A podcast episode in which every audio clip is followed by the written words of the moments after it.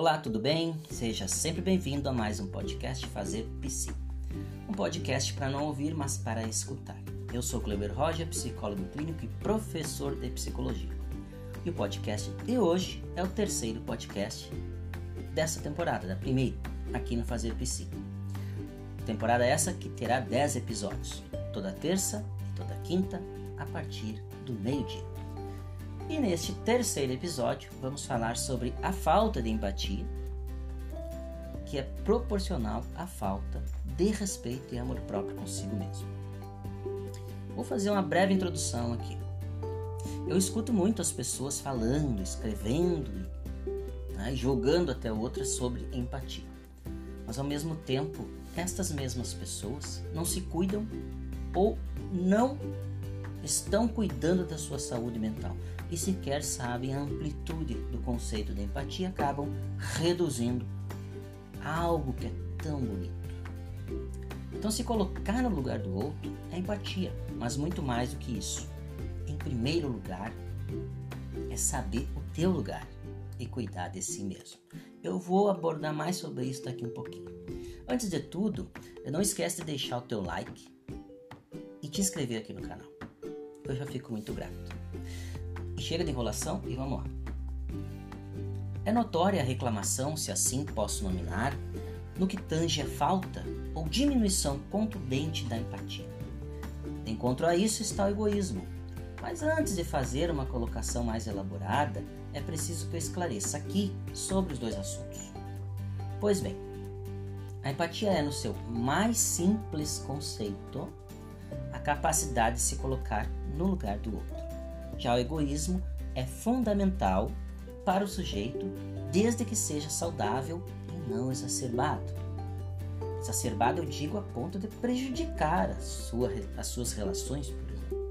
Isolado.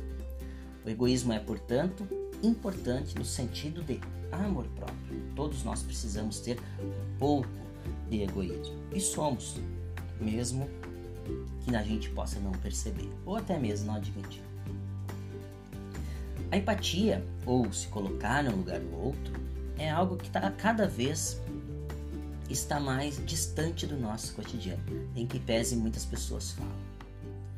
Importante destacar que é natural do ser humano ter, no campo das relações, um número sem fim destas, em muitas áreas, como familiar, ciclo dos amigos, relações do trabalho, escola, universidades, relação dos vizinhos, com os vizinhos, enfim, uma infinidade, redes sociais, né? uma infinidade de possibilidades de relações que se apresentam para cada um. Então é nessa diversidade, nessa quantidade importante, diante da sociedade que vivemos, que tem a dificuldade escancarada de lidar com a razão e com a emoção esta sociedade tem dificuldade de lidar com a razão e a emoção, que se apresentam intrínsecas às peculiaridades de cada relacionamento. Então, como temos muitas deficiências no ensino de base, por exemplo, falta absurda de investimentos no quadro de professores, da mesma forma nas estruturas escolares e curriculares, dentre outras e políticas públicas em geral, estou falando só do país, imagina do mundo, Naturalmente que o reflexo disso ou dessas questões aparecem na violência e na desigualdade social. Com todo esse conjunto de fatores, de uma certa forma e até determinado ponto, não há como a empatia não ficar prejudicada. Se o sujeito não tem investimento, né, não investe no sujeito, não tem investimento de quem deveria prover, isso com políticas sociais. Então esse é um viés mas um outro e mais preocupante é esse. Quando a falta de empatia aparece nas camadas sociais mais favorecidas, que têm mais acesso às questões, a tudo. E aqui que está o grande problema e a grande queixa. Em tese, os mais favorecidos têm, em tese, maior e muito maior acesso à informação. Ensino, oportunidades e mesmo assim, de alguma forma, a empatia que seria natural volta-se para o lado contrário e acaba cedendo lugar ao egoísmo. Então é bem verdade que informação demais intoxica. A sociedade está intoxicada de tanta informação nas redes sociais. E o sujeito uh, intoxica o sujeito, nos intoxica, e o sujeito é assim atualmente, intoxicado. Tanto que uh, intoxica tanto que o afasta das relações. E pior, muito mais ainda, pasmem, também tem afastado da própria relação dele com ele mesmo. E é justamente esse o ponto. A empatia que falta ao outro é sim proporcional ao respeito ou à falta de respeito e amor próprio individual, onde a subjetividade, a nossa subjetividade, o eu, está distante do seu devido lugar que sou eu.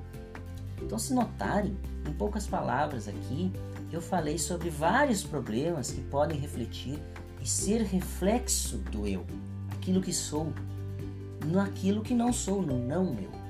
Parece meio complicado, mas vocês vão entender.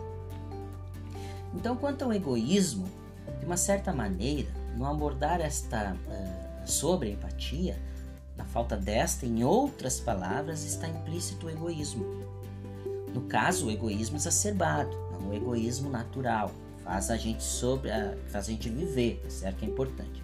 Aquele que Estou falando do egoísmo exacerbado, aquele que rompe as fronteiras da subjetividade do sujeito.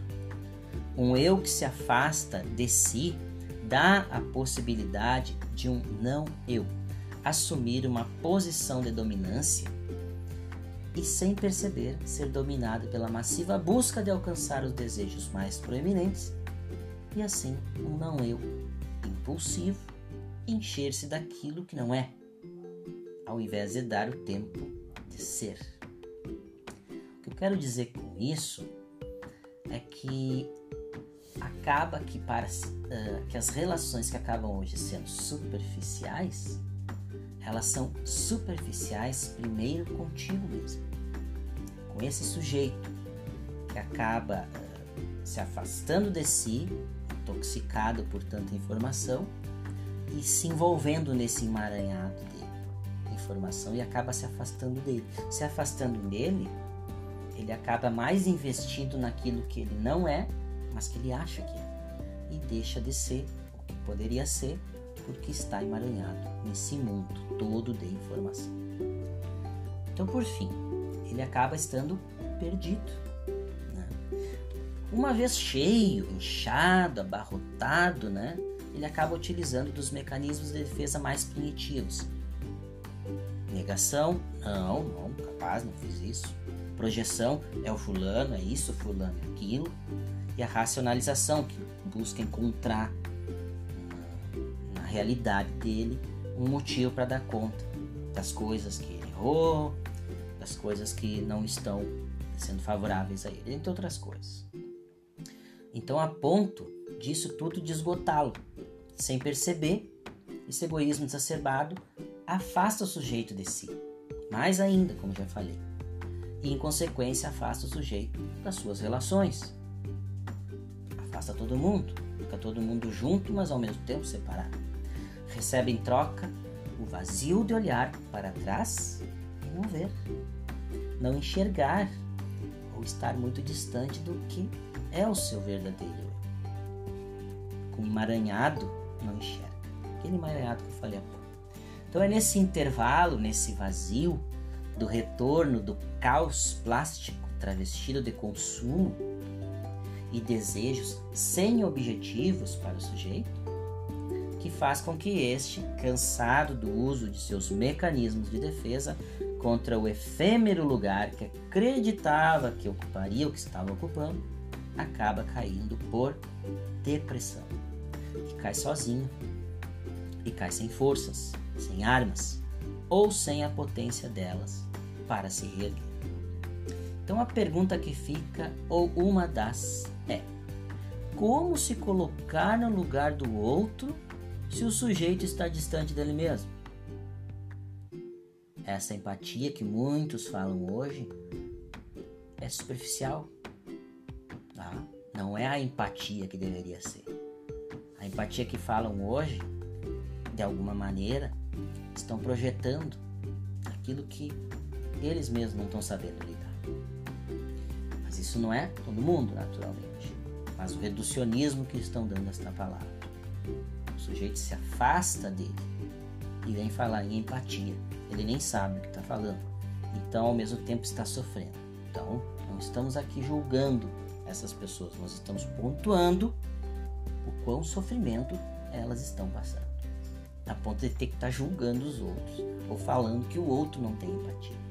Mas e elas, será que tem? Então a realização, tá? tudo isso naturalmente num primeiro momento, né? É, é impossível de tu te colocar no lugar do outro, tu está distante de ti.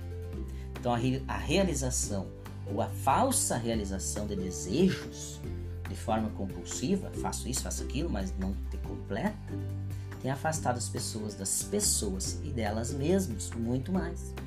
Então explica-se aqui a falta, sim, de empatia atualmente. Uma empatia que praticamente inexiste devido ao egoísmo que afasta o sujeito, inclusive dele mesmo, sendo repetitivo, sim, por estar a realizar desejos com coisas vazias, superficiais e efêmeras.